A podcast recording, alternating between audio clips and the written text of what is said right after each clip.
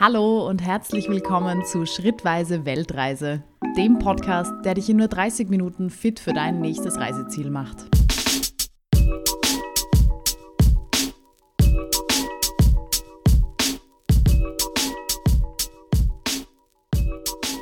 Hallo und herzlich willkommen zu einer neuen Folge Schrittweise Weltreise. Heute wird sich alles um Kopenhagen drehen, das Venedig des Nordens. Okay, okay, das ist etwas, was man über sehr viele Städte im Norden sagt, aber bear with me, weil Kopenhagen ist wirklich wunderschön und ich würde definitiv empfehlen, dort hinzufahren. Was werde ich euch heute mitgeben? Ich habe mir überlegt, ich war schon zweimal in Kopenhagen und bei beiden Malen dachte ich mir, hm, diese oder jene Info, das wäre schon gut gewesen, das vorher zu wissen. Und äh, deswegen bringe ich euch genau diese fünf Themen sozusagen mit oder fünf Tipps, die ich mir damals gewünscht hätte, bevor ich nach Kopenhagen geflogen bin. Ja, dann legen wir gleich mal los mit dem ersten Punkt. Wie komme ich dann am besten nach Kopenhagen? Je nachdem, wo ihr wohnt, ist das natürlich sehr unterschiedlich. Ich komme, wie ihr wisst, aus Wien. Das heißt, für mich äh, gibt es verschiedenste Möglichkeiten, äh, nach Kopenhagen zu kommen. Ich glaube, das Offensichtlichste ist mal der Flug. Dann gäbe es auch noch die Möglichkeit, mit dem Zug zu fahren oder mit dem Auto oder Bus. Ähm, ich muss jetzt sagen, ich war beide Male, als ich dort war, bin ich geflogen. Ähm, es ist die schnellste Variante, also man fliegt circa zwei Stunden. Die Flugpreise sind jetzt, finde ich, erschwinglich. Für Sommer, Spätsommer ähm, bekommt man Direktflüge zwischen 100 und 200 Euro, was ich absolut in Ordnung finde. Es gibt dann natürlich auch noch die Möglichkeit, eben mit dem Zug zu fahren. Hier habe ich aber nachgeschaut und da fährt man doch gute 20 Stunden mal hin. Das muss man halt auch wollen. Ne? Also da sitzt man halt mal 20 Stunden im Zug. Ähm, für alle, die viel Zeit haben und vielleicht eher auf Budget gehen wollen oder eher den CO2-Fußabdruck senken wollen, ist der Zug vielleicht gerade dann die perfekte Möglichkeit. Oder ihr habt irgendwie Lust, das Ganze ein bisschen mehr zu einem Roadtrip zu machen, dann könnt ihr natürlich auch mit dem Auto fahren. Da zahlt es sich aber definitiv aus, vielleicht ähm, gerade wenn ihr vom Süden kommt, also jetzt von Österreich zum Beispiel, in Deutschland irgendwie Zwischenstopps einzulegen und sich dort auch noch was anzuschauen, weil Google Maps sagt mir, die Fahrt von Wien nach Kopenhagen, das sind 12 bis 14 Stunden Autofahrt ohne Pausen. Ja, das heißt, da zahlt sich dann vielleicht noch ein kleiner Zwischenstopp in München und anderen Städten in Deutschland aus, ähm, weil das ist dann schon eine ziemlich lange Fahrt. Und wie gesagt, ähm, das sind so die drei Möglichkeiten aus Österreich hinzukommen. Wenn man jetzt natürlich aus Norddeutschland kommt, ähm, zahlt sich das Auto oder der Zug vielleicht noch viel mehr aus, weil das dann auch gar nicht so lange dauert. Für Wien ist aber der Flug für mich persönlich definitiv die angenehmste Variante. Ja, und dann stellt sich natürlich die Frage, jetzt bin ich dort, jetzt bin ich angekommen in Kopenhagen, aber wo soll ich denn am besten überhaupt in der Stadt bleiben? Ich finde ja, das ist auch so ein bisschen die Gretchenfrage bei jeder Städtereise speziell, ähm, weil woher soll man als Nicht-Local wissen, wo man denn am besten bleiben soll? Ähm, es kommt auch ein bisschen immer darauf an, was ihr dort sehen wollt in der Stadt, äh, was ihr für Interessen mitbringt. Ich gebe euch jetzt so eine quasi einen allgemeinen Tipp ähm, für Touristen, die vielleicht auch gerade das erste Mal dort sind. Wenn man in der Stadt also selber bleiben möchte und nicht irgendwie außerhalb, dazu komme ich später noch, äh, dann zahlt es sich auf jeden Fall aus, in der Nähe des Hauptbahnhofes von Kopenhagen zu wohnen. Und jetzt schrillen bei manchen wahrscheinlich schon die Alarmglocken, weil huh, Hauptbahnhof und muss das sein? Ähm, Hauptbahnhofgegend ist doch immer ganz schrecklich. Und ich muss aber dazu sagen, in Kopenhagen finde ich es absolut in Ordnung, in der Nähe vom Hauptbahnhof zu wohnen. Habe ich damals auch gemacht. Ähm, und das war jetzt überhaupt nicht eine furchtbare Gegend, wie es in vielen anderen Städten nämlich oft der Fall ist.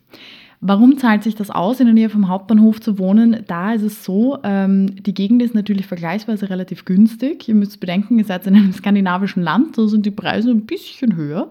Ähm, und ihr seid beim Hauptbahnhof quasi in einer optimalen Ausgangssituation, weil ihr so am Tor zur Innenstadt quasi schon seid und zu Fuß sehr gut loslegen könnt und die Innenstadt erkunden könnt in der Nähe des Hauptbahnhofes ist jetzt natürlich vielleicht ein relativ dehnbarer Begriff.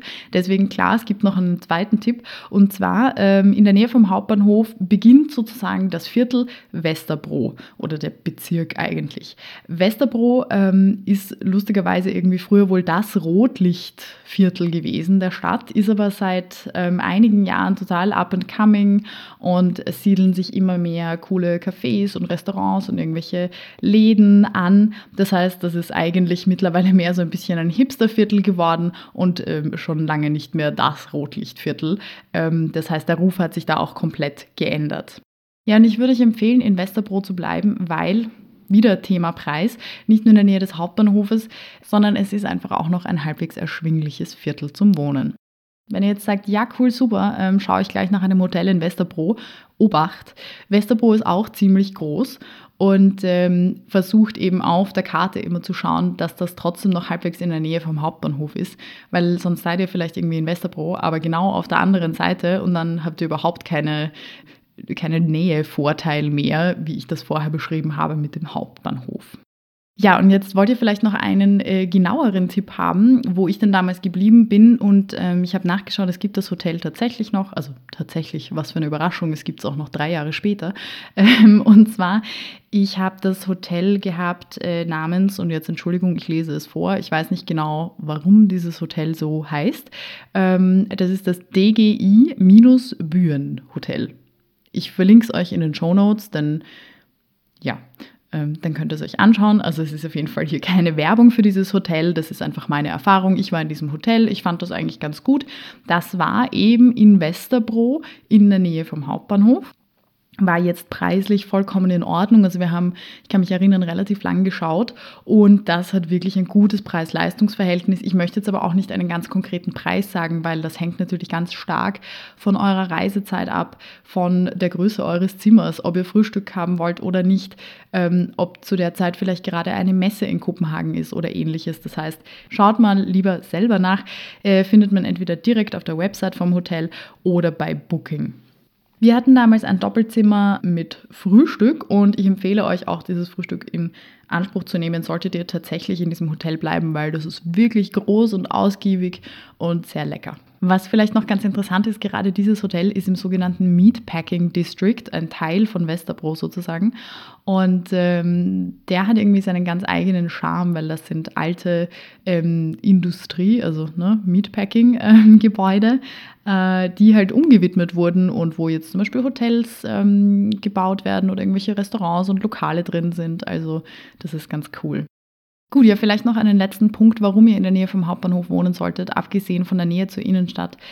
Ihr werdet den Hauptbahnhof brauchen, wenn ihr vor allem mit dem Zug oder mit dem Flugzeug ankommt, so wie ich. Ähm, da bietet es sich quasi an, vom Flughafen mit der S-Bahn direkt zum Hauptbahnhof zu fahren. Man steigt aus und ist dann einfach in fünf Minuten da. Und dasselbe gilt natürlich auch für den Weg zurück. Das heißt, der Hauptbahnhof ist eigentlich da relativ praktisch. Oder wenn ihr komplett was anderes machen wollt, ähm, ich habe auch gelesen, das habe ich aber persönlich nicht gemacht, dass man sehr gut vom Kopenhagener Flughafen mit der U-Bahn dann nämlich ähm, zum Nordbahnhof fahren kann. Ähm, vielleicht ist das auch eine Möglichkeit. Ich kenne die Gegend um den Nordbahnhof nicht. Ja, aber das wäre zum Beispiel noch eine andere Möglichkeit, um vom Flughafen in die Stadt sozusagen zu kommen. Und wenn ihr dort in der Nähe was findet und euch einlest und das sollte nett sein, dann geht das natürlich auch. Aber ich finde es immer persönlich relativ angenehm, wenn ich bei einem Städtetrip wenig Zeit für diese ganzen Distanzen irgendwie aufbringen muss, also vom Flughafen zum also mal in die Stadt und dann von dem Punkt irgendwie zum Hotel und dann wieder zurück zu dem, was ich eigentlich sehen möchte. Deswegen ist Hauptbahnhof Nähe in dem Fall wirklich ein guter Tipp, würde ich sagen. Gut, äh, jetzt seid ihr quasi in der Stadt angekommen ähm, und wisst auch, wo ihr bleibt, habt eure Koffer sozusagen ins Hotelzimmer geworfen und jetzt geht's los. Aber jetzt ist die Frage, ja, wie geht's denn los? Ähm, mit was sollte denn überhaupt durch die Stadt kommen? Wie kommt man überhaupt in Kopenhagen so von A nach B? Und äh, da sage ich ein magisches Wort, okay, es sind zwei Wörter, Kopenhagen-Card. Was hat es damit auf sich? Fangen wir vielleicht mal ganz von vorne an. Was gibt es denn eigentlich für Möglichkeiten in Kopenhagen öffentlich quasi äh, rumzukommen? Es gibt die Metro, also die U-Bahn, die ist auch relativ neu und sehr modern, also empfehlenswert, keine Grind-U-Bahn, wie wir das in Wien sagen. Ähm, es gibt dann auch die Möglichkeit, mit der S-Bahn zu fahren. Das ist besonders praktisch, wenn ihr zum Beispiel ein bisschen außerhalb von Kopenhagen euch was anschauen wollt. Das heißt, das, die S-Bahn verbindet die Stadt perfekt mit dem Umland. Ähm, dann gibt es auch Busse in Kopenhagen, muss ich aber ehrlich sagen, habe ich nie benutzt. Und ähm, ja, ich glaube, das war es dann mal von den öffentlichen Verkehrsmitteln. Und jetzt zur Kopenhagen-Card. Surprise, surprise, wenn ihr euch eine Kopenhagen-Card kauft, braucht ihr euch den ganzen Aufenthalt lang nicht mehr darum scheren, äh, welches Ticket und wie lang und wie viele Zonen und hin und her. Die Kopenhagen-Card inkludiert quasi alle öffentlichen Verkehrsmittel in und rund um Kopenhagen und zwar für die Zone 1 bis 99. Und dieser Bereich ist wirklich sehr, sehr groß. Das ist fast die fast die dänische Halbinsel eigentlich, wenn man so möchte. Ähm, für ganz genaue Infos schaut am besten mal auf der Seite von der Kopenhagen Card nach. So, jetzt denkt ihr euch wahrscheinlich, oh, das klingt ja super, ähm, aber was kostet denn der Spaß? Und ähm, ich habe jetzt extra für 2019 die Preise rausgesucht und da steht momentan auf der Kopenhagen Card Website folgendes.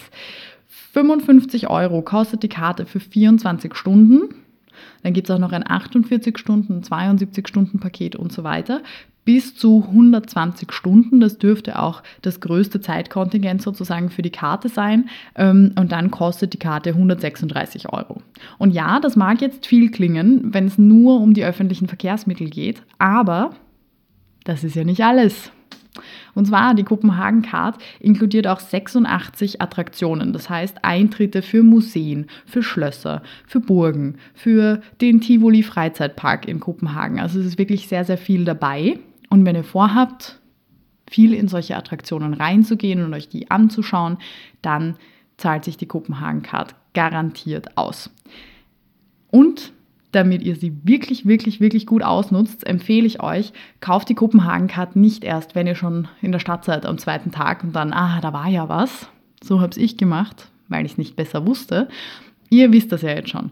Deswegen empfehle ich euch, bestellt euch entweder die Kopenhagen-Card jetzt schon online im Vorhinein oder, und das ist, glaube ich, so ein bisschen die einfachere Variante, wenn ihr ankommt in Kopenhagen am Flughafen, dort könnt ihr die Karte auch lösen. Und das ist dann natürlich besonders praktisch, denn die Kopenhagen-Card gilt ja eben nicht nur für die Stadt, sondern auch fürs Umland. Das heißt, es ist schon mal die allererste Strecke, die ihr mit den öffentlichen zurücklegen müsst, nämlich Flughafen Hauptbahnhof oder Flughafen Nordbahnhof oder eben zu eurer Destination, Hotel zum Beispiel. Das ist dann eben auch schon abgedeckt mit der Kopenhagen-Card. Und gerade diese Transfers sind sehr oft, die sehr teuer sind bei Städtetrips, weil man oft eben nur eine Karte für die Innenstadt hat und dann muss man eben die Außenzonen dazu zahlen. Über all das müsst ihr euch eben keine Gedanken machen, wenn ihr euch gleich die Kopenhagen-Card am Flughafen oder eben vorher schon online besorgt. Es gibt natürlich nicht nur die öffentlichen Verkehrsmittel, sondern ähm, auch noch andere Möglichkeiten, sich fortzubewegen. Das erste, und ich glaube, das äh, erwartet man schon so ein bisschen, wenn man in den Norden fährt, ähm, das erste ist auf jeden Fall das Fahrrad. Das heißt, wenn ihr Lust habt und das Wetter schön ist, dann schnappt euch irgendwo ein Fahrrad von einem Rental-Service und bockt euch ein Fahrrad aus und erkundet die Stadt damit. Das machen die Locals genauso. Dort wird sehr, sehr viel Fahrrad gefahren. Es gibt auch extrem wenige Autos in der Stadt. Also das heißt nicht, dass da jetzt nur zwei Autos rumfahren, aber im Vergleich zu vielen anderen europäischen größeren Städten ist dort einfach wahnsinnig wenig äh, Autoverkehr. Und das liegt übrigens spannenderweise daran, den Tipp habe ich von einer Freundin, die vor, ich glaube, drei, vier Jahren im Sommer mal äh, länger in Kopenhagen war.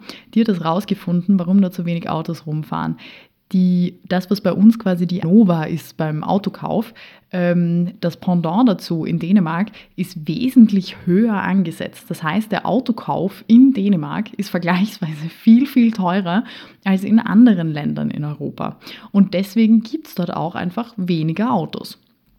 Aber keine Sorge, ihr braucht auch effektiv in Kopenhagen kein Auto, denn man kommt wahnsinnig gut entweder mit den öffentlichen oder mit einem ausgeborgten Fahrrad rum oder, und das muss ich wirklich sagen, die Innenstadt von Kopenhagen, sie ist nicht winzig, aber sie ist absolut zu Fuß begehbar und erkundbar. Das heißt, geht zu Fuß, wenn das Wetter passt, absolute Empfehlung. Da spart ihr euch Geld, wenn ihr gerade vielleicht keine Kopenhagen-Card habt und ihr entdeckt vielleicht irgendwelche kleinen netten Gassen oder irgendwelche Dinge, die ihr vielleicht mit den Öffis dann gar nicht so gesehen hättet.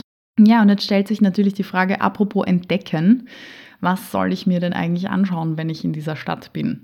Und Ähnlich wie die Frage, wo soll ich am besten in der Stadt bleiben, ist das auch so ein bisschen die Gretchenfrage. Es kommt natürlich wie immer auf eure persönlichen Vorlieben drauf an. Ich persönlich habe jetzt so drei, vier Sachen vorbereitet, von denen ich euch erzählen möchte, weil das einfach die Dinge sind, wo ich, wenn ich zurückdenke an Kopenhagen, irgendwie, das sind so die Dinge, die für mich Kopenhagen ausgemacht haben. Und deswegen empfehle ich sie euch, weil ich glaube, das gehört irgendwie zu einer coolen Kopenhagen Experience auf jeden Fall dazu. Das ist natürlich keine abgeschlossene Liste, ihr könnt euch sehr, sehr viel anschauen, aber das sind so die vier Dinge, die mir am besten gefallen haben. Nummer eins, Nyhauen. Und nicht etwa Nyhafen, so schreibt man es nämlich, aber offenbar spricht man es Nyhauen aus. Nyhauen ist ein, wie der Name schon vermuten lässt, ein kleiner Hafen für, soweit ich das beurteilen konnte, hauptsächlich Segelboote und Privatboote. Ähm, und der hat einen ganz speziellen Flair, weil es ist angelegt wie so ein kleiner Kanal, der in die Stadt führt. Also es ist nicht einfach ein ein, ein, flacher Küstenabschnitt sozusagen, wo einfach Boote an Stegen anlegen, sondern es ist wie so ein Kanal, der sich so ein bisschen in die Stadt sozusagen reingräbt.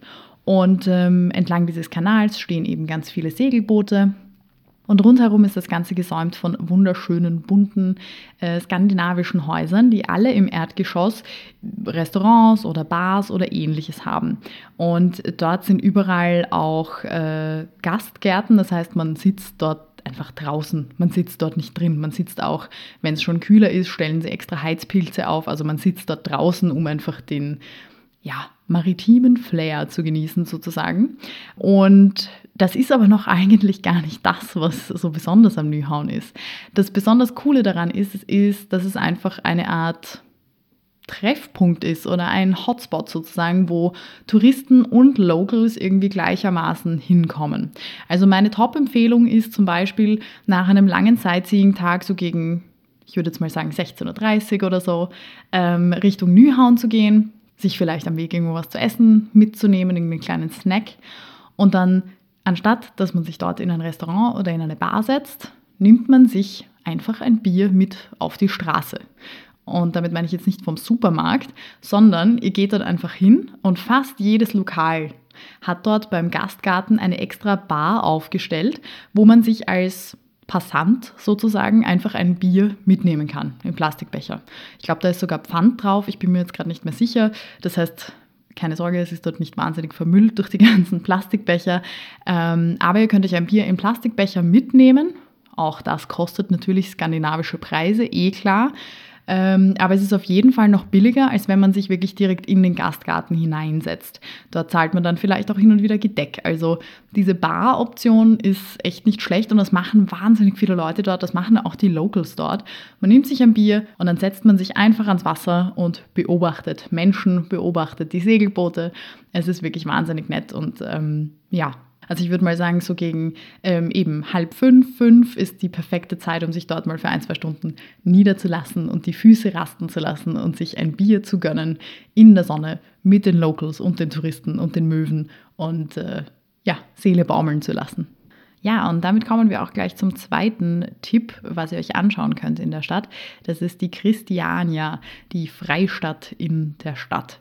Das ist grundsätzlich ein ehemaliges Militärgebiet, das dann in den 70er Jahren immer mehr von äh, Obdachlosen, aber mehr oder weniger auch von Hippies und der Alternativszene übernommen wurde.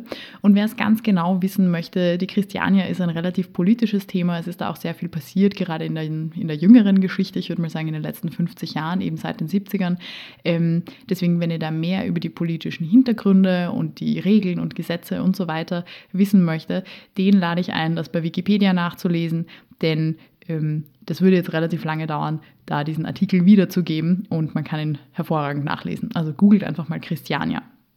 Die Frage ist aber natürlich, was kann ich in der Christiania heute machen und nicht, was ist in den letzten 50 Jahren passiert. Deswegen konzentriere ich mich jetzt erstmal darauf. Also vielleicht einige denken sich jetzt schon, ah, Hippies hin und her und so ist es im Prinzip auch. Es ist einfach ein witziges Viertel sozusagen in Kopenhagen, wo man durchaus mal einen Nachmittag oder auch am Abend oder ein, ein ja, einen kurzen abendlichen Spaziergang dort verbringen kann. Was erwartet euch dort? Sehr viele alternative ähm, Restaurants und Bars, sehr viel vegetarisch, vegan und so weiter. Also geht sehr viel in die Richtung. Ähm, interessante Architektur, weil natürlich Freistadt ne, folgt jetzt nicht so ganz stark irgendwie dem Denkmalschutz oder ähnlichen Dingen. Es sind viele schöne ehemalige Militärgebäude dort. Ähm, und es geht auch so ein Kanal äh, durch das Viertel. Das heißt, da kann man auch sehr nett am Ufer sitzen und einfach ein bisschen chillen. Auch sehr empfehlenswert. Und wer jetzt von der Christiane gehört hat im Zusammenhang mit Gras und Drogen kaufen, als ich dort war, habe ich mitbekommen, dass das wohl möglich war. Ähm, ich möchte alle nur darauf hinweisen, dass ähm, egal was ihr lest oder glaubt, äh, Drogenkonsum ist auch in Dänemark nicht legal, beziehungsweise auch das Mit sich führen von Drogen. Das heißt, solltet ihr dorthin gehen, um dort irgendwie Gras zu kaufen oder so, Empfehlung meinerseits, es steht sehr viel Polizei rund um die Christiania. Das heißt, bringt kein Zeug mit raus. Ähm, könnte böse enden, sage ich nur. Aber abgesehen von dieser Sache kann man auch durchaus mit Kindern ähm, in die Christiania gehen, tagsüber und einfach die Sonne genießen, sich vielleicht in ein Kaffeehaus setzen, ein bisschen durchspazieren. Ähm, das ist schon irgendwie spannend, so ein sozusagen Hippie-Viertel in dieser Stadt zu sehen. Und ähm, als wir dort waren, haben wir auch sehr viele Familien mit Kindern gesehen, die da einfach rumspaziert sind und irgendwo sich ein Eis geholt haben oder einen Kuchen gegessen haben. Also ähm, das ist schon sozusagen für alle was. Am Wochenende und an Abenden gibt es dann auch oft Konzerte und dort werden auch Partys gefeiert. Da könnt ihr auch googeln und nachschauen, was jetzt gerade zu eurer Reisezeit dann so ist. Also man kann dort auch gut fortgehen. Ja, und das sind jetzt so die Sachen gewesen, die ich in der Stadt besonders cool fand. Es gibt natürlich noch viel mehr. Es gibt den Tivoli Freizeitpark, das ist vergleichbar mit einer riesigen einem riesigen Jahrmarkt sozusagen mit Achterbahnen und so weiter. Wen das interessiert, geht dorthin. Soweit ich weiß, ähm, gibt es auch wahnsinnig viele eben Museen und Schlösser und Burgen, die in der Stadt sind, die auch mit der Kopenhagen-Card ähm, eben mit Gratis-Eintritt sozusagen verbunden sind. Das könnte vielleicht auch was für euch sein. Ich werde mich jetzt aber für Nummer drei, den nächsten Tipp, was ihr euch ansehen sollt, raus aus Kopenhagen bewegen, ein bisschen ins Umland der Stadt. Und gerade wenn ihr ein bisschen länger in der Stadt seid als zwei oder drei Tage, kann sich absolut auszahlen, aus der Stadt rauszufahren. Am besten macht ihr das mit der S-Bahn und wenn ihr die Kopenhagen-Card habt, ihr wisst, worauf ich raus will, yep, auch hier fahrt ihr wieder in Anführungsstrichen gratis. Gut, was könnt ihr euch außerhalb anschauen? Sehr viel. Ich erzähle euch jetzt von den Dingen, die ich mir angeschaut habe und die ich besonders cool fand. Ähm, also Tipp Nummer drei ist, fahrt raus und fahrt nach Helsingør zum Schloss Kronborg mit dem Zug. Das ist sozusagen von Kopenhagen einfach einmal komplett in den Norden bis ans Ende der dänischen Halbinsel, bis an die Küste wieder ähm, und steigt dort aus dem Zug aus und dann geht ins Schloss Kronborg. Das wird auch als Hamlet's Castle bezeichnet, weil das wohl, ich weiß es nicht genau, ich habe es mal gelesen, aber ich kann mich nicht mehr erinnern. Mein Tipp wäre jetzt, ähm, dass wohl dieses Schloss ähm, in Hamlet vorkam. Was ist jetzt das Besondere an diesem Schloss? Man kann eigentlich so gut wie aus jedem Fenster rausschauen auf die schwedische Küste. Das finde ich besonders cool, denn an dieser Stelle ist eine Meerenge sozusagen und ähm, die schwedische Küste ist von der dänischen Küste an dem Punkt nur vier Kilometer entfernt. Also man sieht tatsächlich das schwedische Festland auf der anderen Seite und das ist eigentlich ziemlich cool, muss ich sagen. Ähm, ansonsten ist das Schloss einfach sehr nett, weil man sich mal nicht mit einer Wagenladung anderer Touristen durch die Gegend schiebt. Heißt natürlich, in Kopenhagen hat man es mit wesentlich größeren Touristenmassen zu tun als außerhalb. Das heißt, wer mal vielleicht irgendwie ein nettes Schloss besichtigen möchte ähm, und das einfach in Ruhe, dem kann ich Schloss Kronborg absolut empfehlen. Man fährt so zwei Stunden hin. Ähm, die Zugfahrt ist sehr nett. Man sieht auch ein bisschen was von, vom Umland von Kopenhagen und ähm, das Schloss selber ist 1420, soweit ich weiß, erbaut worden und dadurch auch ja, durchaus einen Besuch wert. Also das sind schon, das sind schon 600 Jahre Geschichte, die man sich da ansehen kann. Der Eintritt selber ins äh, Schloss Kronborg ist leider nicht in der Kopenhagen-Card inbegriffen sozusagen, ähm, aber der Eintritt ist relativ erschwinglich. Ich habe nachgeschaut, was die Preise 2019 sind und da ist es so, dass 95 dänische Kronen jetzt für ein Erwachsenenticket als Preis angegeben wird. Das sind umgerechnet ca. 13 Euro ähm, und damit eigentlich vollkommen in Ordnung. Man kann sicher im Schloss selber, würde ich jetzt mal sagen, eineinhalb Stunden gut verbringen mit einem Audioguide, langsam durch die Räume durchgehen. Wie gesagt, man ist fast alleine dort, was sehr angenehm ist. Und dann steht man da so im Ballsaal und hört sich den Audioguide an und ähm, ja, muss sich nicht mit anderen Touristen irgendwie um den besten Fotospot streiten. Das ist relativ angenehm. Ja, ansonsten haben wir nicht besonders viel in Helsingör gemacht. Wir sind extra wegen diesem Schloss dort rausgefahren. Ähm, wir haben dann dort noch Kaffee getrunken in einem Lokal, das irgendwie an der Küste gelegen ist. Ja, und das war es dann auch. Aber wir sind noch nicht fertig, weil naja, zwei Stunden jetzt nur für eine Stunde Schloss, ähm, am Rückweg. Ihr setzt euch wieder in dieselbe S-Bahn und ähm, setzt euch in die langsame, also die, die quasi in fast jedem Ort stehen bleibt. Und dann könnt ihr in Hillerød aussteigen am Rückweg. Das ist quasi wieder Richtung Kopenhagen. Und das ist jetzt Tipp Nummer vier. Wenn ihr in Hilleret aussteigt, könnt ihr noch ein Schloss besichtigen gehen, und zwar Frederiksborg. Frederiksborg ist ein kleines Wasserschloss. So klein ist es eigentlich gar nicht, ähm, aber von der Ferne sieht es klein aus. Denn wenn ihr in Hilleret angekommen seid, dann könnt ihr ein bisschen durch die Fußgängerzone spazieren und dann seht ihr den Schlosssee sozusagen. Der ist gar nicht so klein. Und ähm, dahinter ist eine riesige Parkanlage mit diesem Schloss. Und ihr kommt nur rüber, wenn ihr die kleine Fähre nehmt. Da gibt es so kleine Fährbötchen, die fahren so alle 15 Minuten. Dann kann man rüberfahren und dann eine Führung im Frederiksborg Castle machen. Innen fand ich es gar nicht so aufregend, aber von außen ist es wirklich wunderschön und auch die Parkanlage ist sehr, sehr schön. Das heißt, wenn ihr da noch Zeit und Lust drauf habt am Rückweg oder auch nur das machen wollt und irgendwie Schloss Kronborg komplett von der Liste streichen wollt, auch voll okay. Aber das ist echt nicht uninteressant, schaut auch sehr, sehr hübsch aus, dieses Schloss und der Park. Und ja, da sind sehr schöne Fotos entstanden, sage ich nur. Und auch hier wieder der Vorteil, es ist wieder außerhalb der Stadt. Ihr schiebt euch wieder mal nicht mit anderen Touristen durch die Gegend, sondern ja, es ist angenehm, als Tourist dort zu sein. Ja, und wenn ihr dann nach einem ganzen Sightseeing-Tag außerhalb von Kopenhagen wieder zurückfahrt in die Stadt, dann stellt sich natürlich die Frage, so, was essen wir jetzt? Und das ist jetzt deswegen auch schon der fünfte und letzte Tipp. Was soll ich denn unbedingt essen, wenn ich in Kopenhagen bin? Und Kopenhagen steht jetzt, und ich glaube, da habt ihr vielleicht auch keine andere Meinung dazu, nicht auf der Liste der Kulinarikstädte ähm, der Welt. Also wenn man irgendwie so an so klassische Kulinarikländer zum Beispiel denkt, dann ist das ja Italien und ich weiß nicht, ähm, Frankreich und so weiter. Ähm, aber Dänemark zählt da jetzt irgendwie nicht so dazu. Aber die Dänen können Essen machen, sage ich euch. Echt nicht schlecht. Fangen wir mit etwas an, das meiner Meinung nach viel zu wenig Aufmerksamkeit bekommt und bei mir aber ein Grundnahrungsmittel ist. Brot. Für alle, die jetzt Low-Carb-Fans sind, sorry, aber ich liebe Brot. Und in Dänemark gibt es auch wahnsinnig gutes Brot. Ich weiß nicht, wie sie es machen, aber sie schaffen es, dass alle Weckerl, also Brötchen und alle Brotleibe sozusagen extrem gut schmecken, extrem eine geile Konsistenz haben. Also sie haben das richtige Verhältnis zwischen weichem Teig innen und knusprigem außen. Also der, der Vergleich Kruste bzw. Rinde und das Innenleben ist großartig, wenn man da reinbeißt. Ähm, und sie würzen das Brot auch ein bisschen anders, als es jetzt so in Österreich zum Beispiel üblich ist. Und ich mag auch österreichisches Brot sehr gern, aber dänisches Brot ist einfach würziger und auch ein bisschen salziger. Und wer das mag und wer da Bock drauf hat, geht's Brot essen, geht in die nächste, nächste Bäckerei in Kopenhagen und stopft euch voll. Es ist großartig. Die nächste Empfehlung in Kopenhagen ist definitiv Smørrebrød. Und das ist frei übersetzt oder einfach übersetzt Butterbrot. Und das ist es aber nicht. Also es ist schon Brot und Butter drauf, aber das Besondere daran ist eigentlich das, was dann noch on top kommt. Und das kann sein Beef Tartar oder Lachs oder Schinken und Käse oder was auch immer. Es gibt es in tausend verschiedenen Varianten, wahrscheinlich für jeden da draußen ähm, gibt es irgendeinen speziellen Belag.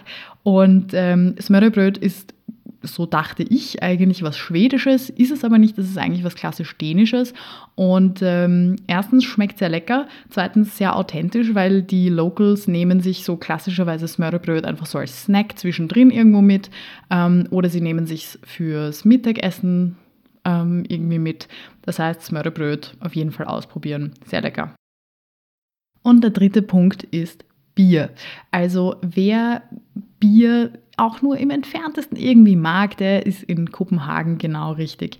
Das Haus- und Hofbier von Kopenhagen ist das Carlsberg und das kennt man auch im deutschsprachigen Raum, weil es das bei uns einfach auch in, dem, in den gut sortierten Supermärkten in größeren ähm, auch gibt. Wer das Carlsberg jetzt aber gar nicht so gut findet, äh, keine Sorge, es gibt in Kopenhagen einen eine wahnsinnige Kultur rund um Bier. Es gibt extrem viele Microbreweries, die überall aufpoppen, die übrigens auch besichtigt werden können. Das heißt, einfach vielleicht mal ein bisschen googeln, äh, Microbreweries, äh, Kopenhagen.